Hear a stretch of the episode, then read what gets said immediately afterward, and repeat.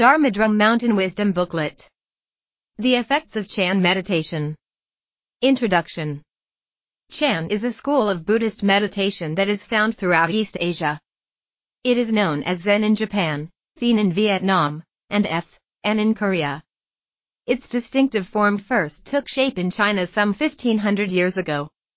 The aim of Chan is to live life with wisdom and compassion through realization of our interconnectedness with all things.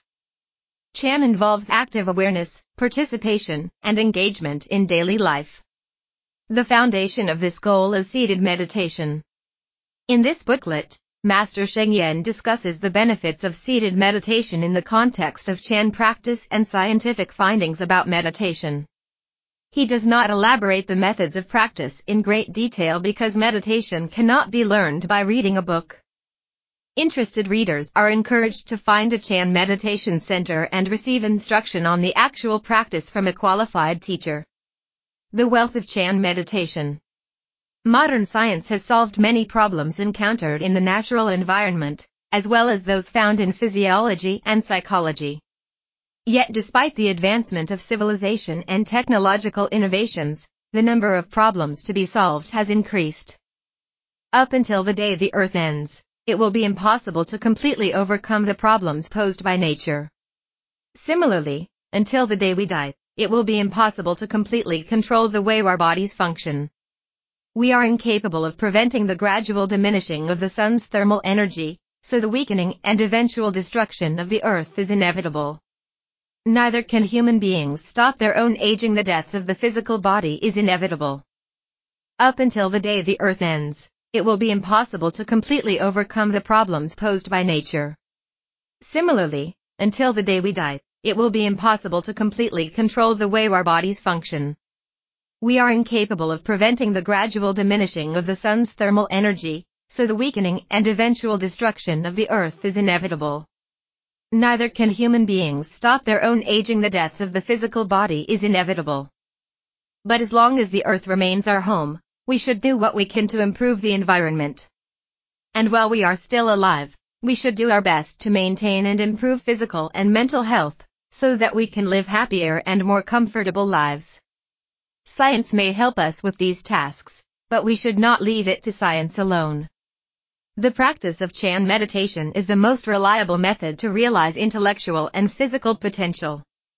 Through Chan we can improve our lives immeasurably. The methods used in Chan meditation originated in China and have their roots in India. However, the principle behind these methods, founded on developing one's body and mind through concentration and insight, is universal. Thus, it can be said that all great religious figures, philosophers, statesmen, scientists, writers, and artists all over the world, from the past to the present, have, in their own way, experienced the benefit of Chan. The methods used in Chan meditation originated in China and have their roots in India. However, the principle behind these methods, founded on developing one's body and mind through concentration and insight, is universal. Thus, it can be said that all great religious figures, philosophers, statesmen, scientists, writers, and artists all over the world, from the past to the present, have, in their own way, experienced the benefit of Chan. Some paths take longer than others, some are circuitous. Chan holds that its methods of practice are the most direct and the best means of developing our full potential. In the course of practice, Chan training can make the sick healthy, the average brilliant, the weak-minded strong. In Chan there is no fixed way to practice.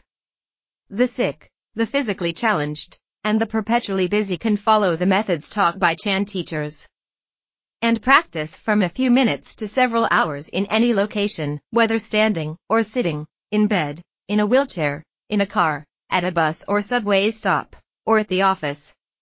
Chan provides the best means we have to improve ourselves, which will in turn improve society and the environment.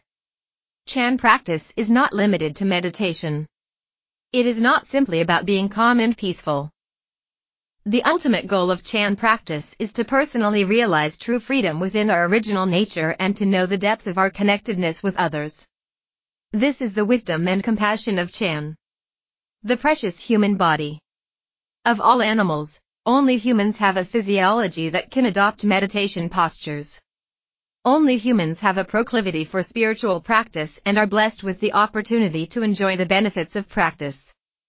That is why Shakyamuni Buddha, who founded Buddhism 2500 years ago, often praised the preciousness of human life, stressing that among all sentient beings between heaven and hell, human beings are most suited to the practice of the Buddhist path. The most effective physical posture for seated meditation is the full lotus. Through this posture, the practitioner's meridian channels can be penetrated, energy settled, and a sense of stability established. To assume the full lotus leg posture, put the right foot on the left side. Then put the left foot crossed over the right leg onto the right thigh. It is acceptable to reverse the folding of the feet. However, the full lotus position can be difficult for a beginner, particularly those middle-aged or older. As an alternative, the practitioner can assume the half lotus position, which requires that one foot be crossed over onto the thigh of the other. The other foot lies underneath the raised leg. Practitioners can adopt other postures as well for seated meditation. Seated meditation can cause discomfort in the legs. This sensation is actually part of the process of opening the many blocked channels of the body, eliminating stiffness from the body, and strengthening the practitioner's resolve, or will. Many people turn away from painful experiences. We should recognize that such resistance stems from our tendency to block pain and to pursue a life free from difficulties. We should not seek pain, but it is often a fact of life. In meditation, it is merely one of many sensations that occur when we adopt a particular posture. If the pain is caused by an incorrect sitting posture, then correct it. If it is caused naturally by not being used to the posture, then the practitioner should do stretching exercises and massage before and after the sitting. During sitting, just treat pain as a bodily sensation. Do not exaggerate it to be suffering or think that I am having pain. Rather, recognize that a particular area of the body is having pain, not you. Once you have gone through this phase of resistance and seen pain for what it is, you may gain increased insight into the nature of the body and have strengthened resolve and overcome the fear of difficulty. Imperceptibly, you have taken one step forward on the path toward freedom. We are fortunate to be humans. So we should celebrate this by devoting ourselves to something that is beneficial to others as well as ourselves. Scientists' views on meditation. The physiological and psychological benefits of meditation derive from concentrating the mind either on an abstract or concrete object. This is best accomplished through seated meditation. There have been many studies of the benefits of seated meditation in general and Chan specifically. According to Zen no Susume, the recommendation of Zen, by Dr. K. G. Sat, professor of psychology at Kyoto University in Japan, regular practice of Chan meditation produces the following 10 psychological and physiological effects increased patience, curing of various allergies, strengthening of willpower, enhancement of the power of thought, refinement of personality, rapid calming of the mind, mood stabilization, raised interest and efficiency in activity, elimination of various bodily illnesses 1. Furthermore, Usaber Hasegawa, MD writes in Shinagaku Zen, New Views on Medicine and Zen, that Chan meditation proves effective in the treatment of some of the following diseases. Neurosis, gastric hyperacidity and hypoacidity, insomnia, chronic constipation, high blood pressure too. In recent years, studies at Harvard University and the University of Wisconsin-Madison have shown that meditation boosts the immune system and increases the activity of the frontal cortex. The area of the brain associated with positive emotion. Point 3 Meditation produces a variety of psychological benefits, including reduction of anxiety, enhanced sense of well-being, increased empathy, and a greater sense of self-actualization. Point 4 In the 1970s and 80s, most scientific study focused on concentration meditation. Herbert Benson, MD had many researches showing how concentration can enhance one's physiological response regarding stress. Point 5. Meditative concentration can be achieved in any posture, walking, standing, sitting, or lying down. Whether engaged in contemplation, silent prayer, prostration, recitation, or even close observation or attentive listening, whenever we are single-minded, there is the possibility of attaining meditative concentration. Most people, beginners, and more experienced practitioners alike, will find that achieving deep concentration in the midst of daily life is very difficult. Deep concentration may happen, but it cannot be sustained or regenerated at will. It is for this reason that the specific Chan methods of seated meditation and instruction from a qualified Chan teacher are necessary.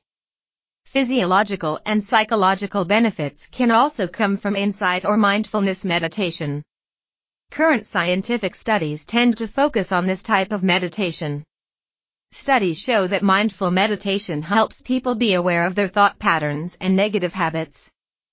As a result of developing awareness, many people become less influenced by these thoughts. The most well-known researchers in this field are Jon Kabat-Zinn and Daniel Goleman, who borrowed Buddhist ideas and developed the concept of emotional intelligence. Point 6. To those who have personally experienced the benefits of Chan meditation, these scientific reports are not necessary. To beginners who would like to try meditation, these reports are encouraging. Ensuring a healthy body and mind. If we want a healthy body and mind, the first step is to observe and understand how they work. We really understand very little about our own bodies and minds. We know that cellular metabolism does not stop for a moment, but we do not actually sense it. We seldom think about how the food we eat affects our health. We seldom pay attention to how many thoughts come and go in a single day or even in a minute. At the end of the day, we may have some impressions of a few major concerns we may have dwelt upon, but we are never clear about the actual number of thoughts in our mind at any given moment. Worse, we constantly waste energy, Establishing a career, engaging in study, or contributing to the community requires considerable mental and physical energy. But in the process of doing these things, we are tense, nervous, and scattered, and, consequently, we lose a tremendous amount of energy and fail to replenish it. We must conserve our energy in order to use it wisely. Scattered thoughts cause us to lose energy. They consume not only physical energy but diminish mental acumen. Harmful thoughts, such as strong desire, hatred, arrogance, and despair, stir our emotions and disturb physiological balance. Chan meditation reduces scattered and harmful thoughts, so in all situations we learn to maintain a relaxed, focused, and clear mind. This state of mind is reflected in our bodies.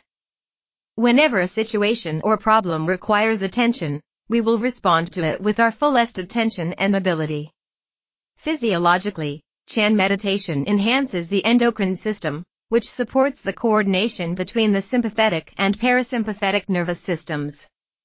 The pituitary, pineal, parotid, and thymus glands of the sympathetic nervous system can cause the constriction of blood vessels, thus increasing the sympathetic tone of the body. The demands of life can tax our brains and bodies. When we react with strong emotions, whether wild excitement or violent rage, blood vessels constrict, pulse rate quickens, blood pressure increases, and we breathe more rapidly. All of these factors can lead to such conditions as cerebral hemorrhage, insomnia, palpitations, tinnitus, neurosis, and indigestion. When we experience severe emotions, endocrine gland functioning becomes imbalanced, and toxins are produced in the blood. The endocrine system normally promotes the healthy body. When it loses balance, however, it will signal alarms in the body. The practice of Chan meditation transforms fluctuating moods and nourishes a clear and calm state of mind. Such a clear and stable state of mind is useful in meeting the challenges of life. We will not be overwhelmed by stress and we will not be overly excited when things go well. Gain and loss will not cause pride or depression. One foundational method used in Chan to achieve focus, insight, and health is meditation on the breath. Proper, natural breathing allows the sympathetic nervous system to be balanced and healthy. People generally use their lungs and chest to breathe. Chan practitioners shift the center of breathing to the lower abdomen, or what we call dantian or elixir field. This method uses abdominal pressure as a medium to control the parasympathetic nervous system. Blood vessels dilate, lowering blood pressure, reducing the sympathetic tone, and increasing the secretion of acetylcholine, which enables the practitioner to achieve tranquility, serenity, and detoxification.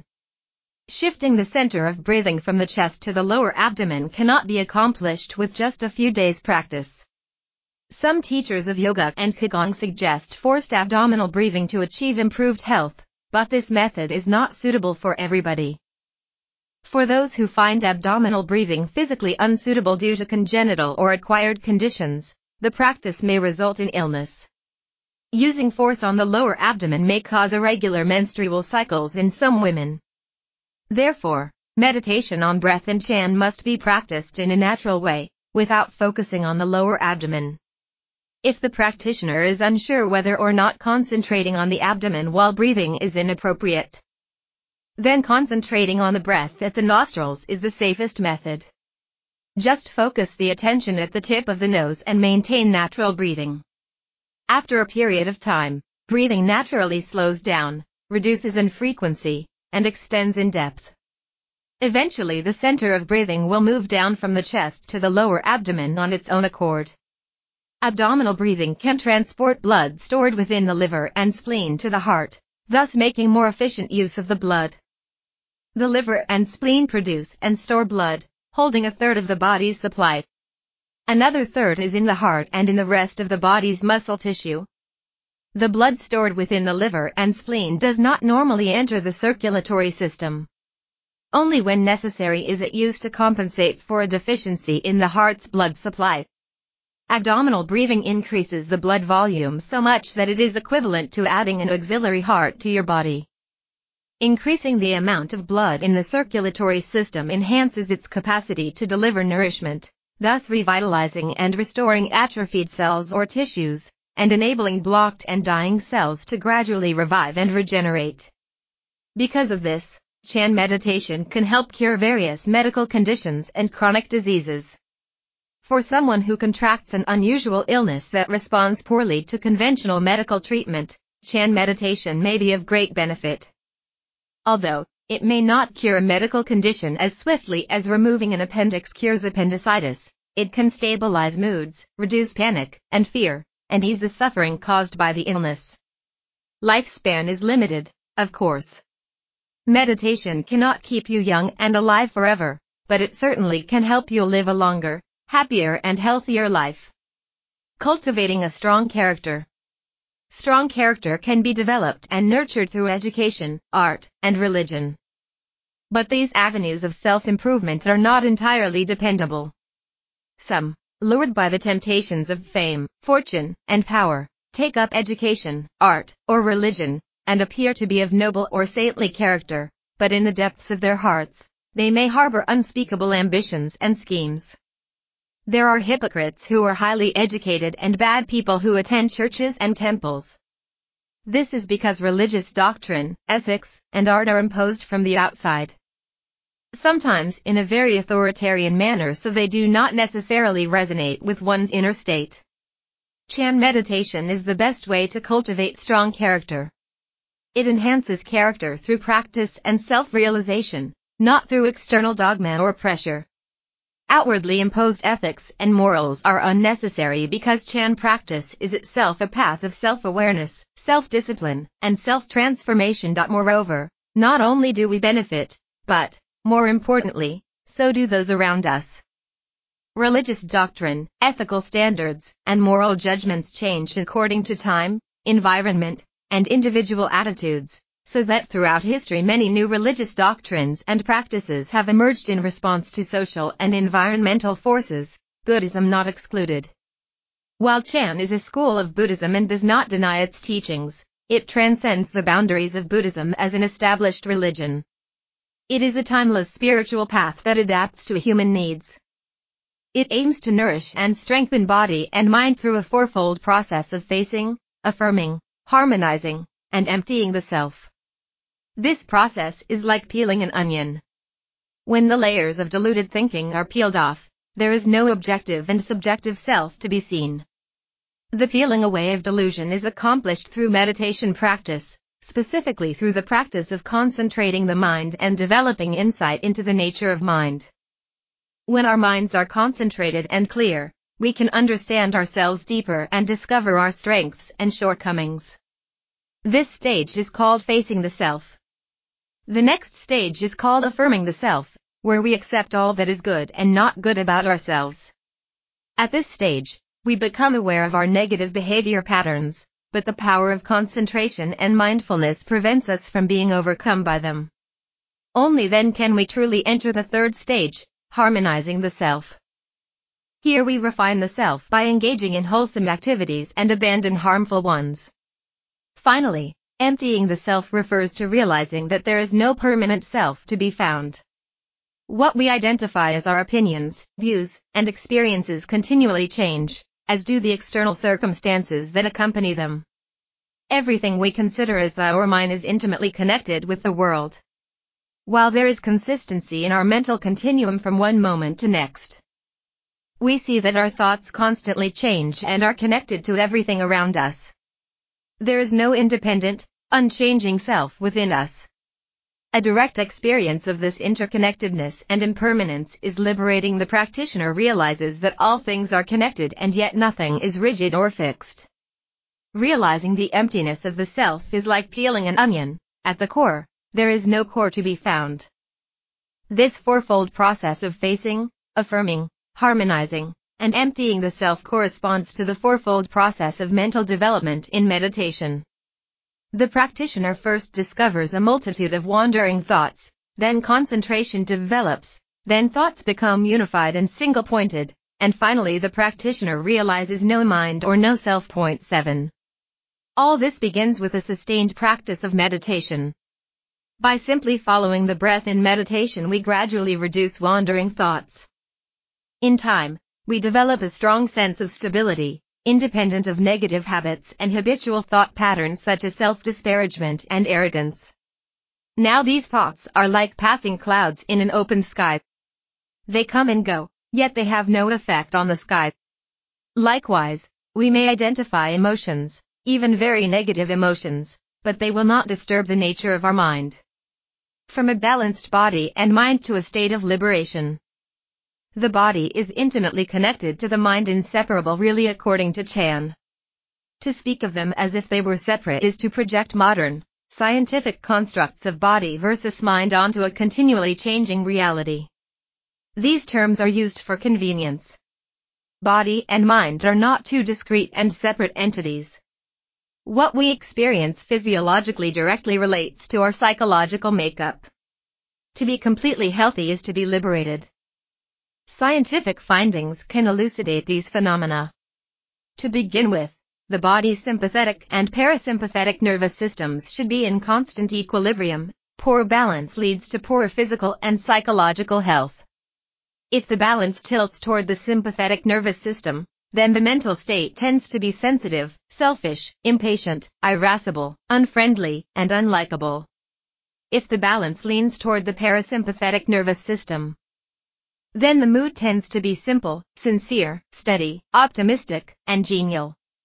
Someone with an unbalanced sympathetic nervous system may become effective in a particular career or endeavor, but negative tendencies may arise.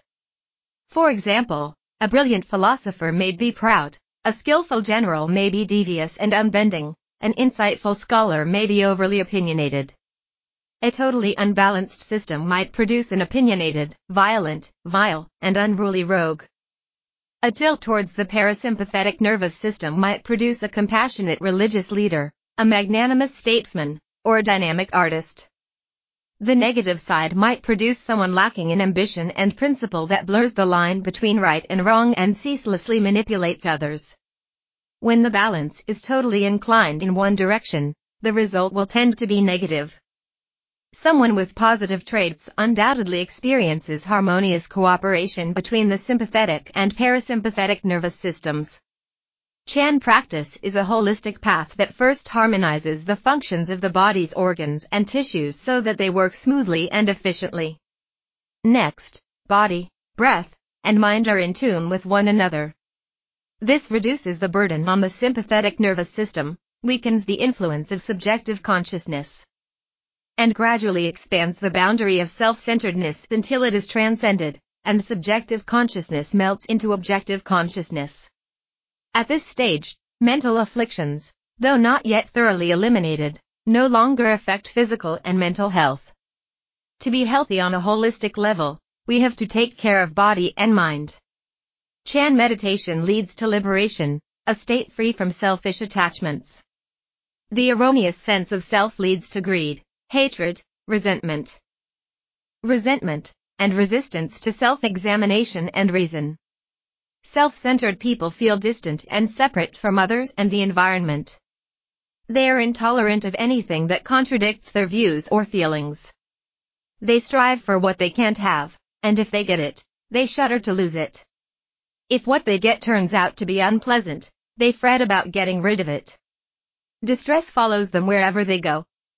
Negative mental states may result in sickness no matter how healthy you are. Correct practice of Chan meditation can eliminate vexations and self-centeredness. We move from a subjective pit of distorted perceptions and affliction to a liberating way of experiencing everything as it truly is. We do not exist separately from everything around us, but our perception of each objective phenomenon misleads us into holding on to a strong sense of subjective existence. In Buddhism and Chan this is not the experience of emptiness or no self. The experience of no self is not a state of vacuity or nothingness. It is the complete experience of the interconnectedness of everything. In simple terms, emptiness means relationships. With this realization, we find that we do not have a separate, independent existence, that we are connected to everything around us. This is the true self of no self. Such realization leads to the perfection of genuine wisdom and compassion. Chan practitioners who reach this stage deeply love humanity and all living beings. Their character is as clear and bright as spring sunshine. They may exhibit emotions for the sake of helping and enlightening others, but their minds remain tranquil as a crystalline autumn pond. We call such people enlightened, sages, or noble ones. In one of the scriptures, Shakyamuni Buddha said, all sentient beings possess the wisdom and merit of the Buddha. This means we possess the full potential for perfect wisdom and compassion. If you think the benefits of Chan practice are desirable, then you must begin to practice. You will certainly succeed in your endeavors. Irrespective of gender, age, intelligence, physical strength, profession, social status, or religious belief, the door of Chan is open to all. Real Chan practice is more important than simply reading about Chan methods. This booklet is not Chan.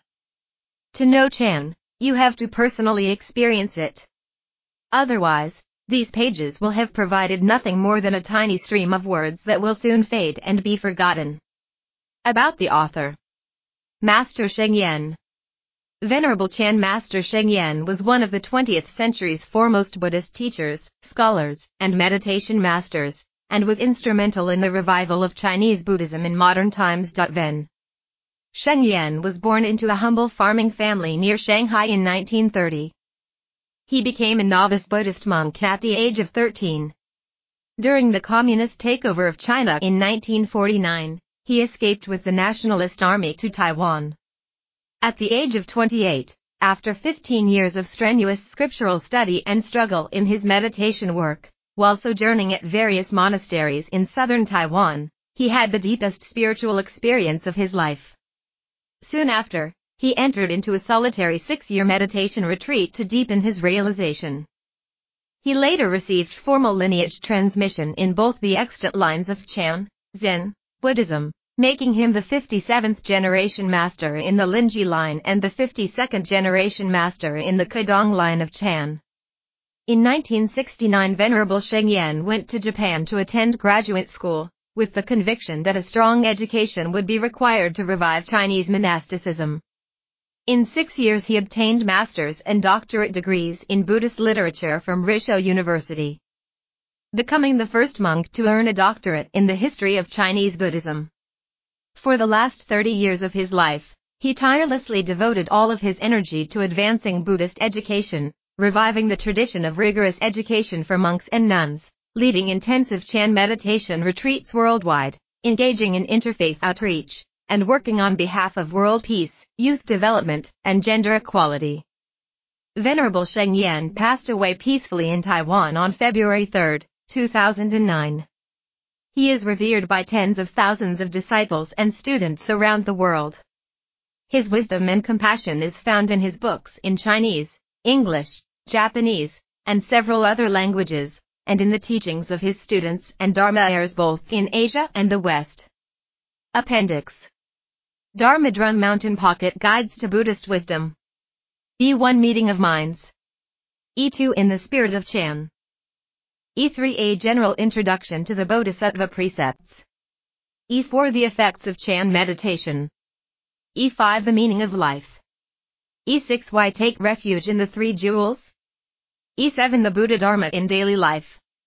E8 A happy family and a successful career. E9 Chan practice and faith. E10 Establishing global ethics. E11 Wu-Ming exposes ignorance. E12 The Buddha mind, universe, and awakening. E13 The Dharma drum lineage of Chan Buddhism. E14 Master Sheng Yen. E15 The Six Ethics of the Mind. E16 Living in the 21st Century, a Buddhist View. E17 Encounters with Master Sheng Yen. Copyright. Pocket Guides to Buddhist Wisdom. English E4. The Effects of Chan Meditation. Author, Venerable Chan Master Sheng Yen. Translator for the revised edition, Guogu, Jimmy Yu. Editors, Ames Steele and Harry Miller. Editorial assistants, Guogu, David Berman, and Peter Lin. Publisher, Sheng Yen Education Foundation. Address, number 56, Sector 2, Jen-Ai Road, Taipei, 10056, Taiwan. URL, http colon slash slash www.shengyan.org.tw. Tel, 886-2-2397-9300. Fax, 886-2-2397-5610. Direct line for free booklet department, 886-2-2397-51567. To promote wisdom and compassion in our world, the Sheng Yen Education Foundation is delighted to make this and other booklets available for free distribution around the world. Donations to assist additional printings are welcome. Your contributions may be sent to Sheng Yen Education Foundation at the above address. For free distribution. First edition, printed in Taiwan, September 2002. Revised and expanded edition, printed in Taiwan, December 2008. Originally published in 1977. ISBN 957-598-234-7. Copyright C. Dharma Drum Mountain 2008. All rights reserved. No part of this book may be reproduced without permission in writing from the publisher. 1. Koji Sato, Zen no Susume. Tokyo, Kodansha, 1964. 2. Yusaburo Hasegawa, Shinagaku Zen. Osaka, Sojinsha, 1964. 3. Stephen Hall, Is Buddhism Good for Your Health? New York Times, September 14, 2003. 4. In addition, there are psychotherapy treatments founded on the theoretical concepts and practice of Zen such as dialectical behavioral therapy and Morita therapy. 5. See, for example, Herbert Benson, with William Proctor, Beyond the Relaxation Response, How to Harness the Healing Power of Your Personal Beliefs, New York, Berkley, 1985. 6. Jon Kabat-Zinn, Full Catastrophe Living, Using the Wisdom of Your Body and Mind to Face Stress, Pain, and Illness, New York, Dell, 1991.